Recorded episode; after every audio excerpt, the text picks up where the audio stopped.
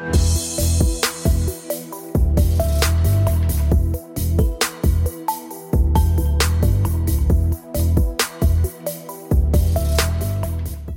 Hallo und herzlich willkommen zum Ärztetag.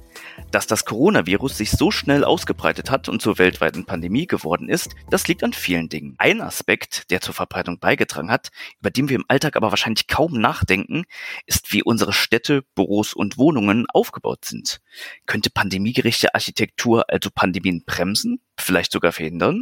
Darüber spreche ich heute mit Stefan Schütz. Er ist Architekt und Partner beim Architekturbüro GMP und in seinen über 25 Jahren im Geschäft hat er viele Projekte mitgestaltet, darunter die neue Weimar Halle in natürlich Weimar, das neue Tempodrom in Berlin und zum Beispiel auch das chinesische Nationalmuseum in Peking. Ein herzliches Hallo.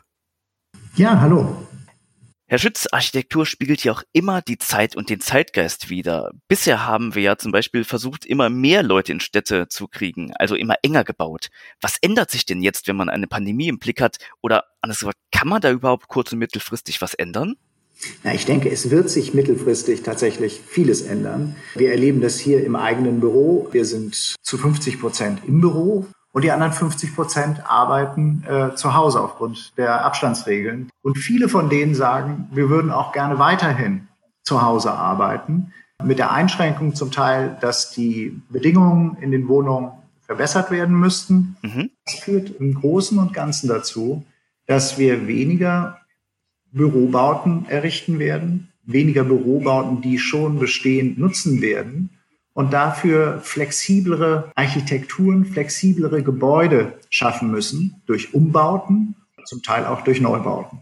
Genau, wenn wir jetzt mal in die Wohnung gehen, das Konzept der Wohnung ist ja häufig ziemlich funktionalistisch geprägt, also mit ziemlich fixen Vorstellungen unserer Gesellschaft, wie wir leben, wie wir arbeiten. Da haben wir jetzt natürlich ein Problem in unserer modernen Welt. Sie plädieren ja für mischfunktionale Wohnungen. Können Sie kurz erklären, was das ist und warum das sinnvoll ist? Ich glaube, dass wir tatsächlich ähm, im Moment Gebäude haben, die entweder für das eine oder für das andere geschaffen wurden, also für das Arbeiten oder für das Wohnen. Dann gibt es natürlich noch viele andere Typologien, beispielsweise öffentliche Bauten für Veranstaltungen. Ich glaube, dass äh, gerade das Arbeiten und Wohnen in ein und demselben Gebäude dadurch stattfinden kann und verbessert werden kann, indem die Grundrisse flexibler sind, eben nicht diesen Standards genügen, die wir heute kennen, sondern dass Wohnungen, Gebäude letztendlich umbaubar sind und sich den Bedürfnissen ihrer Bewohner und ihrer Nutzer anpassen. Das ist eigentlich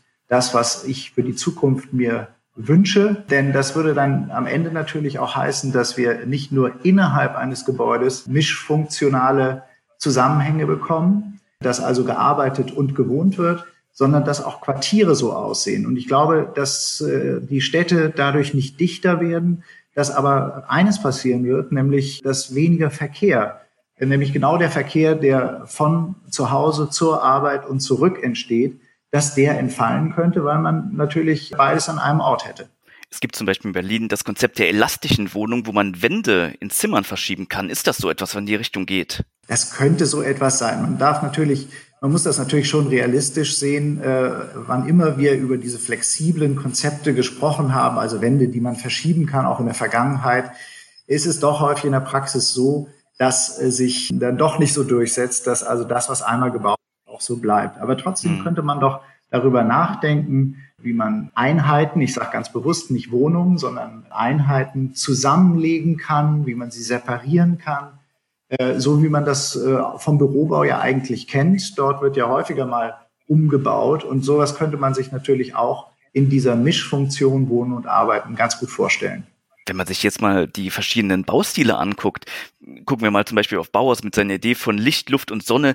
Gibt es da Stile, die besser auf Pandemien vorbereitet sind und welche, die nicht so gut? Ja, das war ja natürlich tatsächlich ähm, eine Reaktion des Bauhaus auf die Pandemien des äh, späten 19. Jahrhunderts. Sie sagten es gerade, Licht, Luft und Sonne. Man wollte auf Abstand bauen, man wollte Tageslicht in die äh, Bauten bringen, egal ob wohnen oder arbeiten. Man wollte im Grunde genommen wirklich eine gesunde Stadt bauen, also eine tatsächliche Hygienearchitektur. So könnte man das Bauhaus durchaus interpretieren. Und von daher kann man natürlich sagen, das war natürlich eine Reaktion auf diese mittelalterliche enge Stadt, in der sich die Pandemien viel schneller ausbreiten konnten und man im Grunde genommen auch keine Handhabe hatte, das zu verhindern. Wenn wir jetzt mal in den medizinischen Bereich schauen, wir haben in den letzten Monaten viele kreative Lösungen von Ärzten gesehen, zum Beispiel Bierzelte wurden da als Wartezimmer benutzt. Es gab den Fenstertresen, sodass man einfach nur noch in die Praxis selbst rein musste, wenn man tatsächlich einen Arzt sehen musste. Hätten Sie eine Idee, wie man eine Praxis gestalten kann, die auf Pandemien bestmöglich vorbereitet ist? Also ich würde Arztpraxen sowieso etwas anders machen, als das, äh, als das heute so ist. Ich habe immer schon das Gefühl, dass ich schon krank werde, wenn ich überhaupt in so ein Wartezimmer reingehe. Das war vor Corona auch schon so.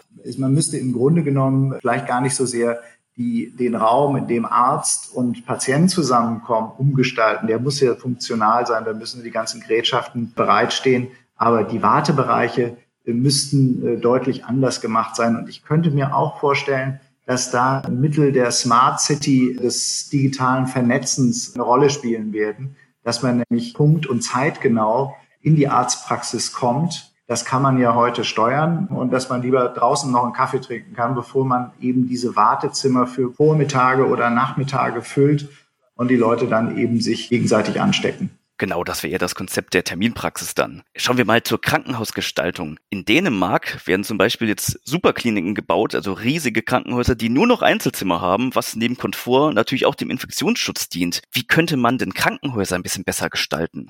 Also bei Krankenhäusern zeigt sich ja eine Tendenz äh, schon über viele Jahre, die Krankenhäuser eben nicht mehr als reine Funktionsbauten zu gestalten, mit dieser typischen Krankenhausatmosphäre, wie wir sie aus der Vergangenheit kennen, sondern äh, Krankenhäuser sind ja heute Unternehmen, die in Konkurrenz zueinander stehen. Wir haben also vor einigen Jahren in Köln die Herzklinik bauen können und haben da eben schon Konzepte verfolgt, dass das schon das Eintreten und der Empfang eher an ein Hotel erinnert mit äh, Pflanzen, mit hochwertigen Materialien, als äh, man das sonst so von Krankenhäusern kennt. Ich glaube, die Atmosphäre von Krankenhäusern müsste sich deutlich verbessern, nicht nur aufgrund, aufgrund dieses wirtschaftlichen und finanziellen Rahmens, den Krankenhäuser heute haben, sondern vor allen Dingen auch weil wir ja sehen, dass äh, Menschen sich zum Teil sehr lange in Krankenhäusern aufhalten. Und deshalb spielt meiner Ansicht nach der Aspekt des Wohlfühlens und des Wohnens letztendlich, und was anderes ist es ja nicht, wenn man lange dort ist,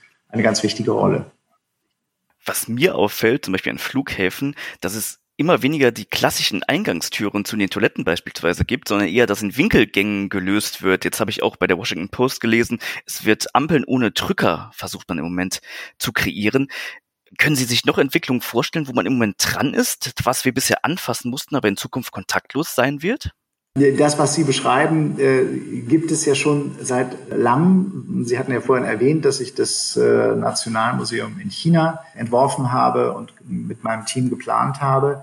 Dort ist das äh, schon gang und gäbe, dass wir Toilettenanlagen haben, gerade an Flughäfen, aber auch in öffentlichen Bauten, wo man rückerlos oder kontaktlos sozusagen in die Toiletten kommt. Die Asiaten sind an der Stelle äh, erstens sehr viel vorsichtiger. Sie sind auch, was äh, den Umgang mit Hygiene angeht, zum Teil wesentlich disziplinierter, zumindest in den modernen großen Städten. Und ich glaube, dass sich diese Entwicklung fortsetzen wird. Ganz konkret gefragt weiß ich nicht, an was da gerade geforscht wird, aber kann mir vorstellen, dass eben tatsächlich diese Kontaktstellen auf ein Minimum reduziert werden. Da können wir also noch was von anderen Völkern lernen. Wir hatten ja oft das Problem schon in der Vergangenheit, dass alte Menschen sogar in Altersheimen vereinsamt sind. Jetzt erleben wir auch, dass junge Menschen in Pandemiezeiten vereinsamen. Das hängt ja auch von Bauformen unserer Wohnung ab. Wie könnten wir den Wohnraum idealerweise gestalten, damit Menschen wieder mehr Kontakt zueinander haben? Das ist ein wirklich wichtiges Thema. Ich glaube, wenn wir auf den Anfang unseres Gesprächs zurückkommen, nämlich, äh, dass wir Häuser schaffen, in denen beides möglich sein wird, das Wohnen und das Arbeiten, dann müssen wir natürlich auch über bestimmte ähm, Synergien sprechen oder über, auch über bestimmte Orte innerhalb eines Hauses, die von einer Gemeinschaft zu nutzen sind. Und das können Dachgärten sein, das können gemeinsame Räume sein, in denen man sich äh, zwanglos treffen kann oder auch irgendwelche Besprechungsmöglichkeiten, die außerhalb der eigenen vier Wände stattfinden, die man mieten kann. Ähm, ich stelle mir eigentlich tatsächlich vor, dass es vielleicht auch in diesen Häusern Fahrradwerkstätten oder sonst irgendetwas gibt. Also tatsächlich Orte, wo Menschen zusammenkommen können, zwanglos und sich unterhalten können. Und das ist halt in dieser monofunktionalen Wohnform, wie wir sie heute kennen, eben nicht möglich. Also dann nehme ich mit, mehr Flexibilität, mehr Hygiene und trotzdem mehr Zusammensein. Vielen Dank für Ihre Zeit. Ja, danke schön.